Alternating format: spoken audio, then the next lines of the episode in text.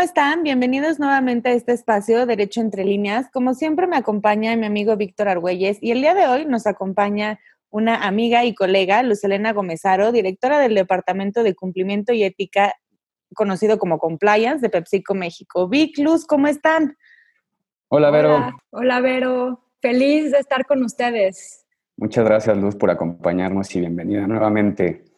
Eh, sabemos que hay muchas eh, y se escuchan muchas definiciones acerca de qué es un programa de compliance o la noción que tenemos que si son lineamientos éticos de una empresa, que si estamos hablando de programas de anticorrupción, que si, que si son requerimientos de empresas extranjeras. Entonces, por favor, Luz, platícanos qué es un programa de compliance, en qué consiste, de qué va, eh, lo más simple que se pueda, por favor. Sí, claro. No, pues primero darles las gracias por la invitación. Estoy feliz de platicar esto con ustedes. Y pues sí, eso de compliance, porque pues, suena como un término americano y nadie sabe bien qué es eso y ahora en México está de moda. Pues miren, les voy a platicar cómo lo defino yo. Es un conjunto de lineamientos que debe contener el código de conducta de las empresas, además de las políticas, procedimientos, controles internos, otros mecanismos y herramientas que vamos a platicar que deben de regir el actuar de la empresa y delimitan no solo a la empresa y a sus asociados, sino también a los terceros. Y con eso se mitigan riesgos operativos, legales, pero sobre todo reputacionales. Y la intención al final de todo esto es fortalecer una cultura de ética. Esto quiere decir que el negocio siempre haga lo correcto cuando toma decisiones, ¿no? Entonces, mm, no sé si fui clara, pero al final del día se traducen todas esas reglas internas que le aplican a los asociados que operan dentro de la empresa y a los terceros que van a dar servicios a los terceros. es una forma de, organizar a la empresa, tanto internamente como externamente, y obviamente incluye todo el tema de valores, ética y, como ideas de empresa, ¿no? Para también, que cuál es la visión, misión. Este, estos también conceptos que escuchamos y que decimos, ah, sí, la visión de una empresa que nos da lo mismo, ¿no? Pero sí es importante y se toma en cuenta en esto. Sí, creo que solo, que solo está en la página de internet, ¿no? Exacto. Oye, Luz, y dime una cosa, em, la verdad es que suena muy bonito y muy romántico, pero ya aterrizado, ¿cuál es el beneficio real? Porque yo me puedo encontrar con alguien que diga, bueno, eh, no sé, yo soy líder en la venta de el producto que tú quieras, entonces en realidad no me interesa la percepción que tenga la gente de mí porque finalmente soy el mejor y me van a seguir comprando. ¿Cuál es el beneficio o cómo traduciríamos ese, ese beneficio de tener un área de compliance tanto en lo legal como en lo económico, porque creo que al final es algo que le importa mucho a las empresas ver ese, esfuerzo retribuido en, sus números. Claro, pues mira, de hecho, no solo importa la venta y que tu marca sea la primera en el mercado. Lo que importa también es que sea sostenible. Y creo que un programa de, de compliance hace la sostenibilidad de la empresa en el sentido que sus procesos se vuelven súper robustos, eh, sabe toda la gente que trabaja para la empresa, cuáles son las reglas, cuál es la expectativa, y esas reglas no son otra cosa que los valores, ¿no? O sea, honestidad, no fraude, seguir los protocolos, los procesos internos. Entonces da confianza a todos los que operan dentro de la empresa de que todos están trabajando bajo la misma eh, mismo paraguas, digamos, ¿no? De regulaciones internas. Y además, lo que creo que le da muchísimo impacto es la reputación que generas afuera. Porque, por ejemplo, si ustedes han tenido la oportunidad de leer un código de conducta de, de este tipo de empresas globales, es, un, es holístico, incluye todo tipo de temas, ¿no? Desde hacia los consumidores, hacia los competidores, dentro de la empresa con los asociados, con nuestros proveedores, o sea, ¿cuál es la expectativa?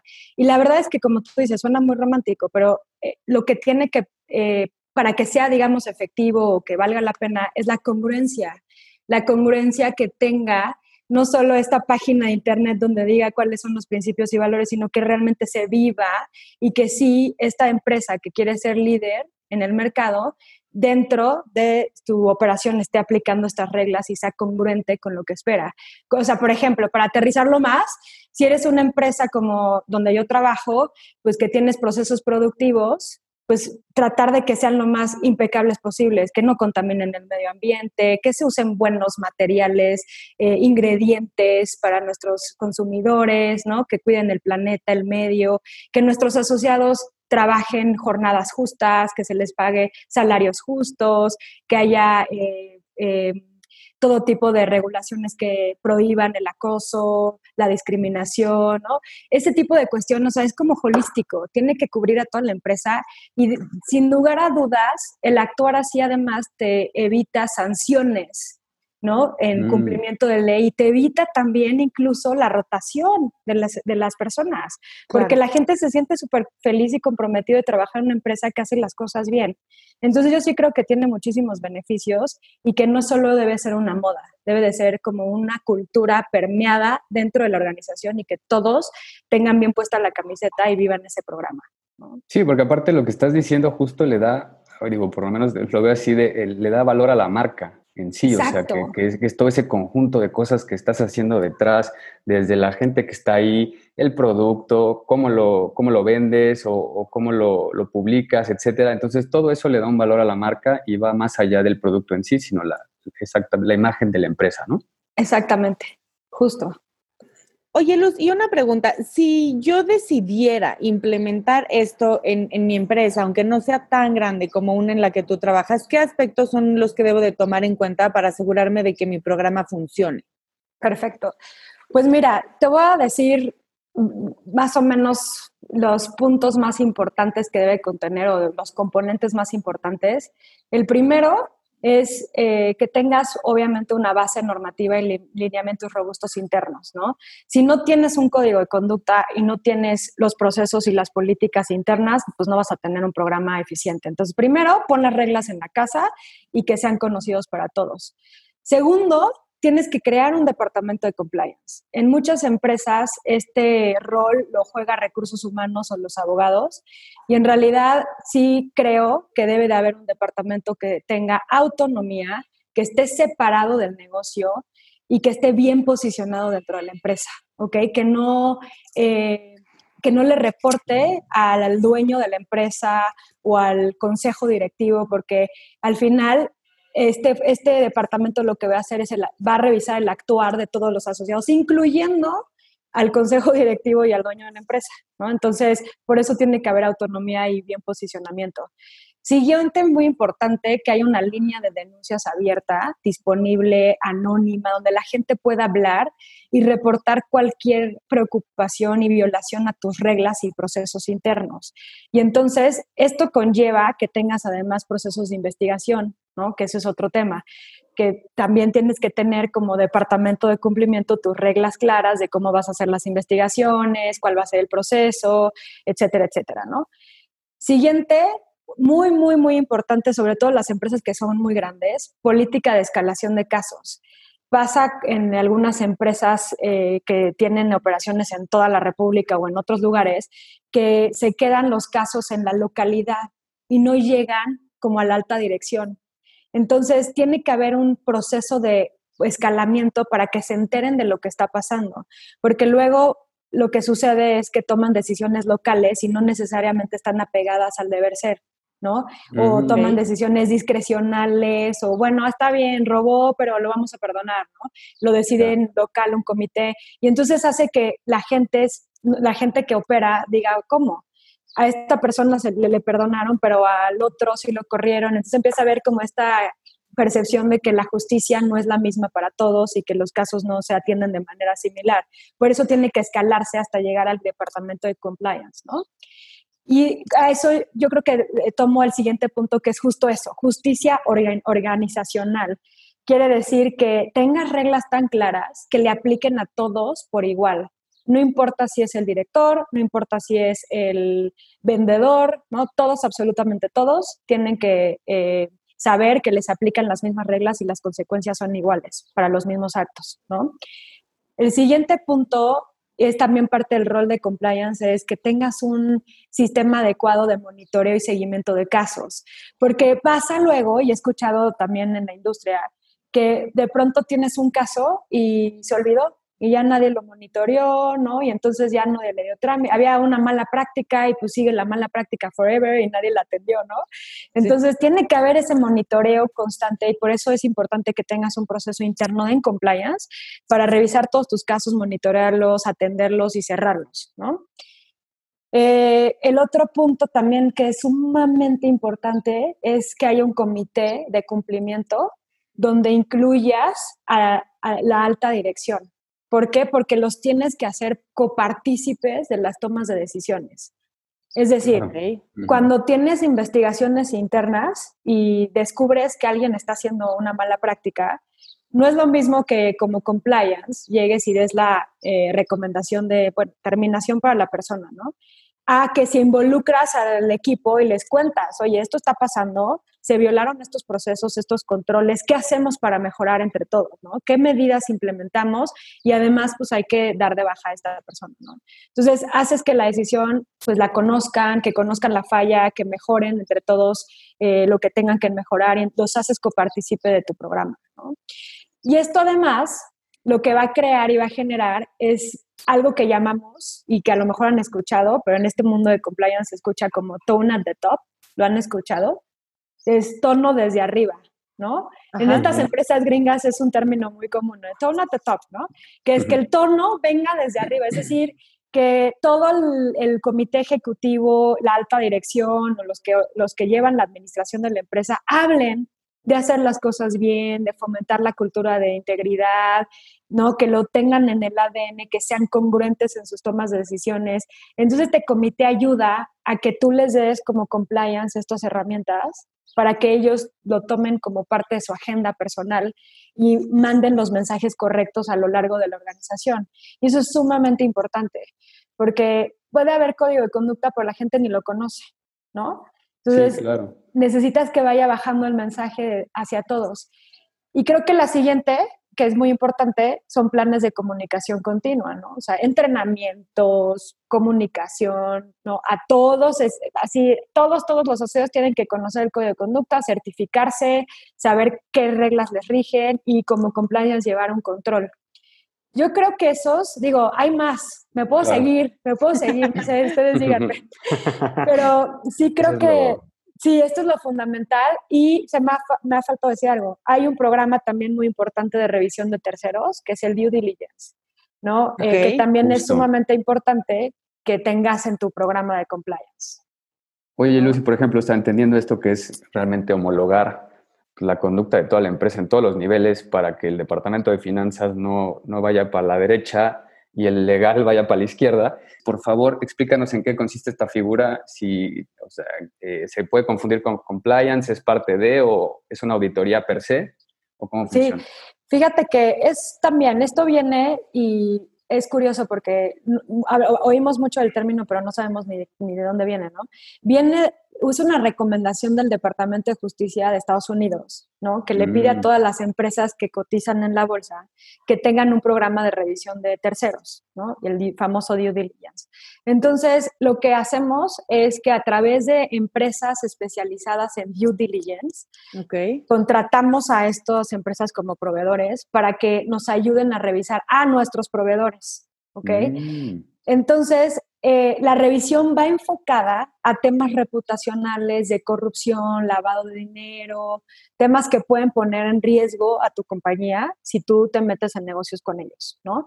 Entonces, sí es como una especie de mini auditoría, pero ojo, lo que, lo que hace este proveedor es buscar de fuentes públicas disponibles la información que haya de tus terceros. Es decir, ah, listas de sanciones, eh, si tienen juicios abiertos, porque ven que luego hay algunos eh, métodos de búsqueda donde puedes ver si traen algún litigio, ¿no? Exacto. Eh, cualquier nota periodística, artículo, ¿no? Que salga de, no, pues esta empresa está ligado con el cártel de tal, ¿no?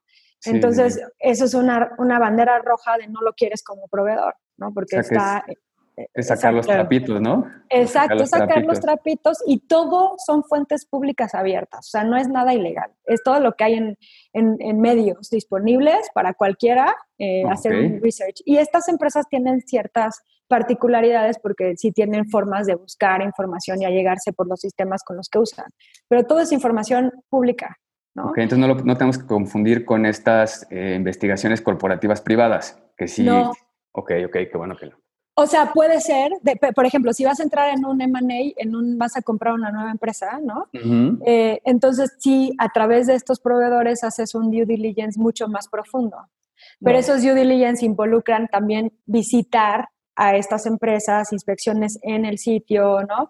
Eh, revisión de estados financieros y una serie de otras eh, como mecanismos para llegarte a la información, exacto.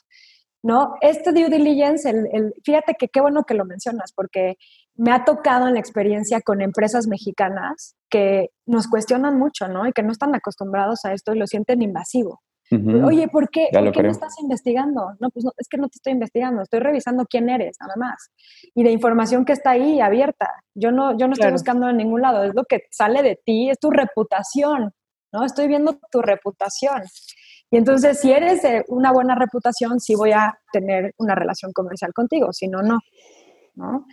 Y ya lo entienden, pero es difícil, es, es complicado porque se les involucra en este proceso, obviamente, ¿no? A las empresas, a los terceros. Es que es complicado. Creo que todavía no tenemos esa cultura de entender qué imagen es percepción y percepción es realidad, ¿no? Claro. Exacto. Y, al final, pues es como, ahora sí que como la cadena de favores, ¿no? Con quién trabajas tú, con quién haces negocios tú, pues es el, el cómo y, las entrañas de tu mismo negocio y de tu, de tu mismo producto.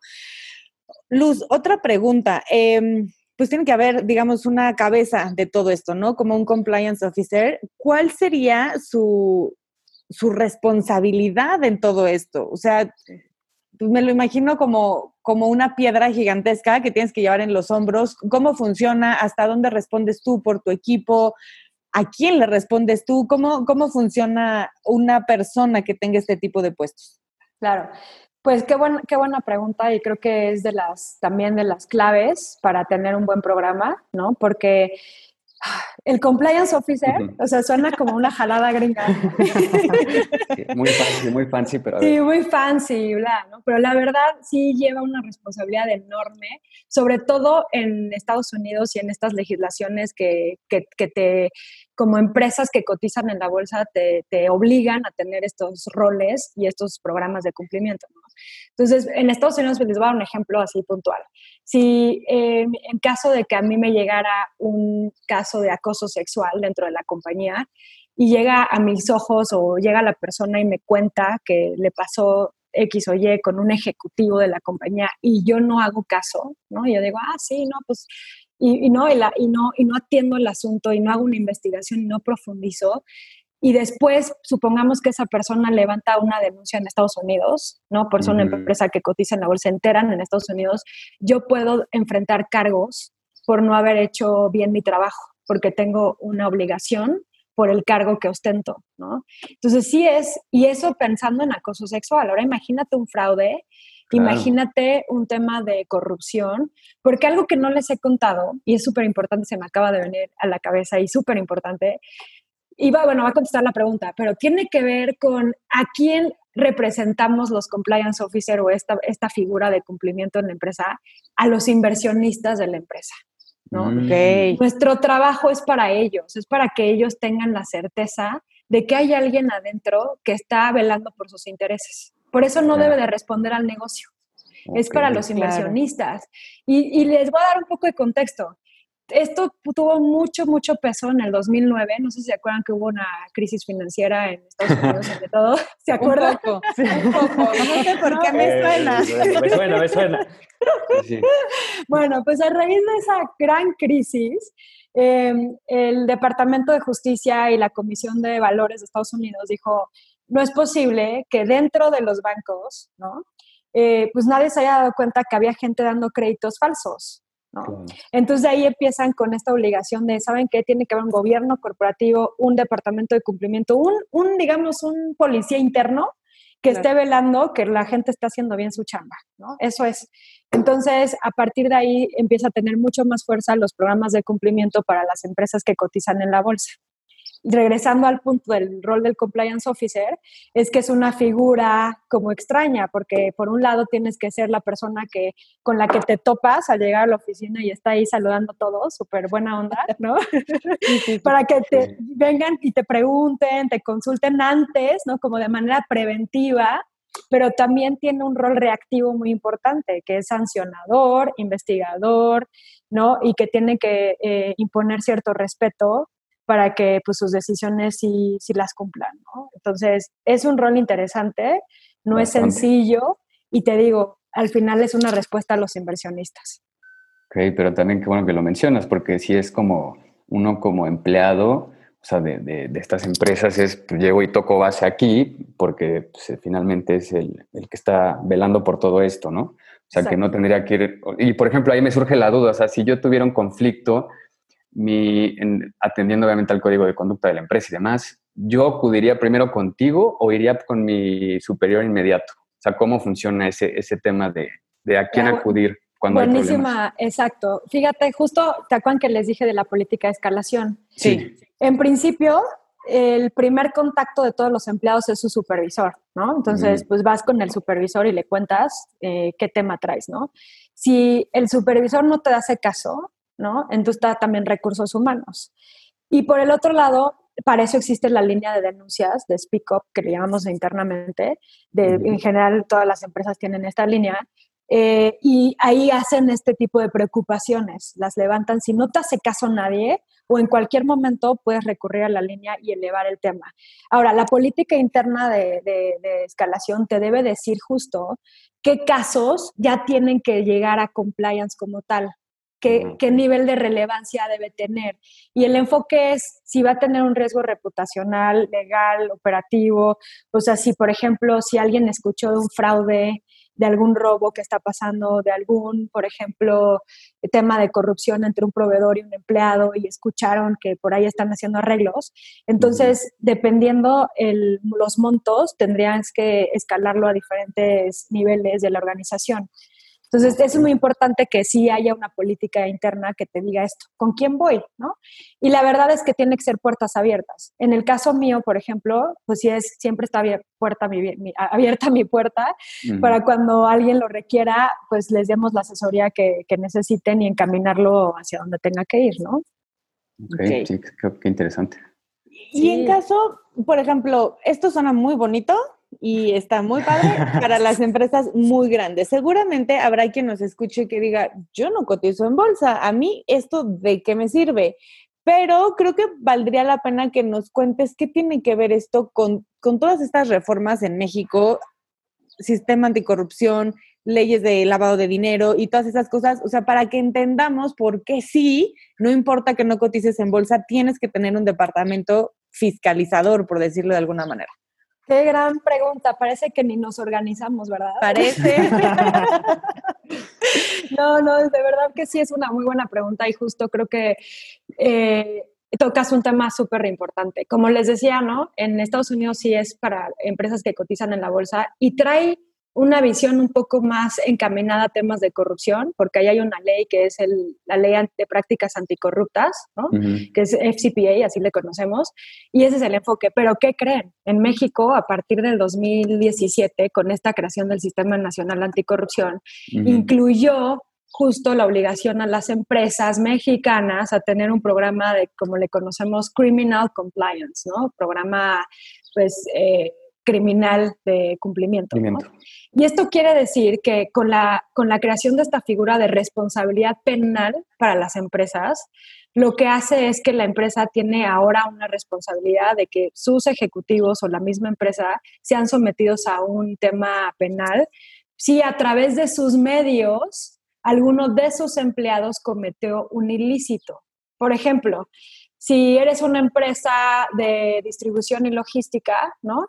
Y a través de tus camiones, ¿no? Resulta que estás eh, comercializando droga, tú no lo sabes y a lo mejor es un empleado tuyo que mete ahí mercancía y la distribuye, pues ¿qué crees? Estás en grandes, en grandes problemas, porque si, te, si por alguna razón encuentran ese camión ligado a tu empresa, la autoridad, y no va a ser cualquier otra, no va a ser, no va a ser la fiscalía, o sea, va a ser la CEIDO, va a venir y te va a requerir para entender qué estás haciendo internamente para que evites ese tipo de ilícitos dentro de tu empresa, ¿no? Y entonces te van a pedir tu programa de compliance. ¿No? Y mm. entonces ahí viene justo cómo se liga. Empresas mexicanas ya hoy en día tienen que tener un, un, programa de cumplimiento y por eso está tan de moda y lo pueden ver en LinkedIn por todos lados, miles de foros de compliance, porque sí, sí, se está poniendo de moda, pero como les decía, no debe ser una moda, debe de ser una cultura y debe tener una serie de lineamientos para evitar justo esto, ¿no? Entonces sí, sí, a tu punto, Vero, esa es una. Y la otra, el, el tema del tratado de, bueno, el, TIME, el TEMEC, ¿no? Que ahora le llamamos, justo también impone de la parte laboral reglas que debes de tener como empresa para tu, eh, tus asociados, ¿no? tus, tus empleados. Entonces, la nueva reforma laboral te dice que tienes que tener políticas anticorrupción y antidiscriminación, que también son parte del programa de compliance. ¿no?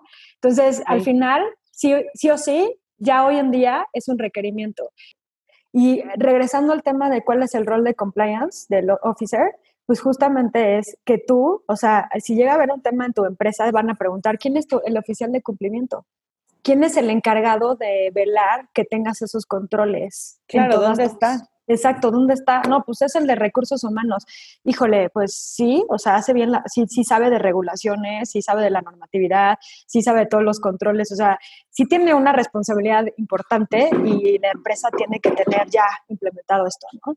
Sí, no, wow, no, ya lo creo, pero y sí, también las empresas, digo, empresas mexicanas tenemos la mala costumbre que queremos como eh, que todo se regule a través de un departamento, ya sea con que digas administración y vean todo. Sí. Y, y, o sea, digo, está mal. Digo, también es cultural, ¿no? Y, pero con esto de los tratados que comentas y demás y los compromisos que estamos adquiriendo, pues sí, ya nos tenemos que poner al día en estos temas para estar a la altura de, de las circunstancias. Y, aunque no te importe. Sí, claro. Lo que platicábamos, para los que no han escuchado nuestro episodio anterior, por favor escúchenlo. O sea, meterte en un tema con la WIF y con todo este, esto de, delincuencia organizada, no es cosa fácil, no es tramito un amparito y ya, no, no, no. O sea, tu empresa puede dejar de funcionar porque te van a recortar la liquidez. Entonces, ya, ya, no, ya no es que quieras quedar bonito, o sea, también lo tienes que pensar Práctico. Eh, exacto, como un, todo, ¿no? Un, engranaje perfecto. Y pues al final vuelve todo a ser parte de lo mismo. Todos queremos una sociedad más justa y siempre se, tiene que empezar por lo pequeño. Y lo pequeño es tu casa y tu centro de trabajo. Si no la puedes aplicar ahí, pues entonces no, no pidas un país por el cual no estás dispuesto a trabajar, ¿no? Exacto. Y ahora creo que hablando, cerrando, y, no, no, sé si me iban a preguntar esto, pero ¿cómo puede, ¿cómo puede una empresa ver por dónde empiezo, no? O sea, ¿qué hago? Y algo que no he mencionado y se me hace de suma importancia es que el rol de cumplimiento o de compliance officer además tiene que ser eh, un medidor de riesgos, ¿no? Se conoce como risk assessments, ¿no? En estas compañías grandotas donde lo que hacemos es para poder saber ¿dónde, o sea, dónde me enfoco? Pues primero tengo que saber cuáles son mis riesgos. Entonces tienes que hacer primero un análisis de toda tu operación y la medición de tus riesgos y decir, ok, distribuyo, hago logística, hago además manufactura, hago ventas, hago marketing, ¿dónde están mis puntos débiles? ¿no? Donde puede haber un tema de ilícitos, ¿no? Donde puede haber un tema de más robos, fraudes, eh, lo que tú dices, lavado de dinero, ¿dónde tengo ese tipo de, riesgos? Haces tu mapa de riesgos y a partir de ahí empiezas a trabajar en tus controles, tus procesos, tus políticas y lo vas como fortaleciendo.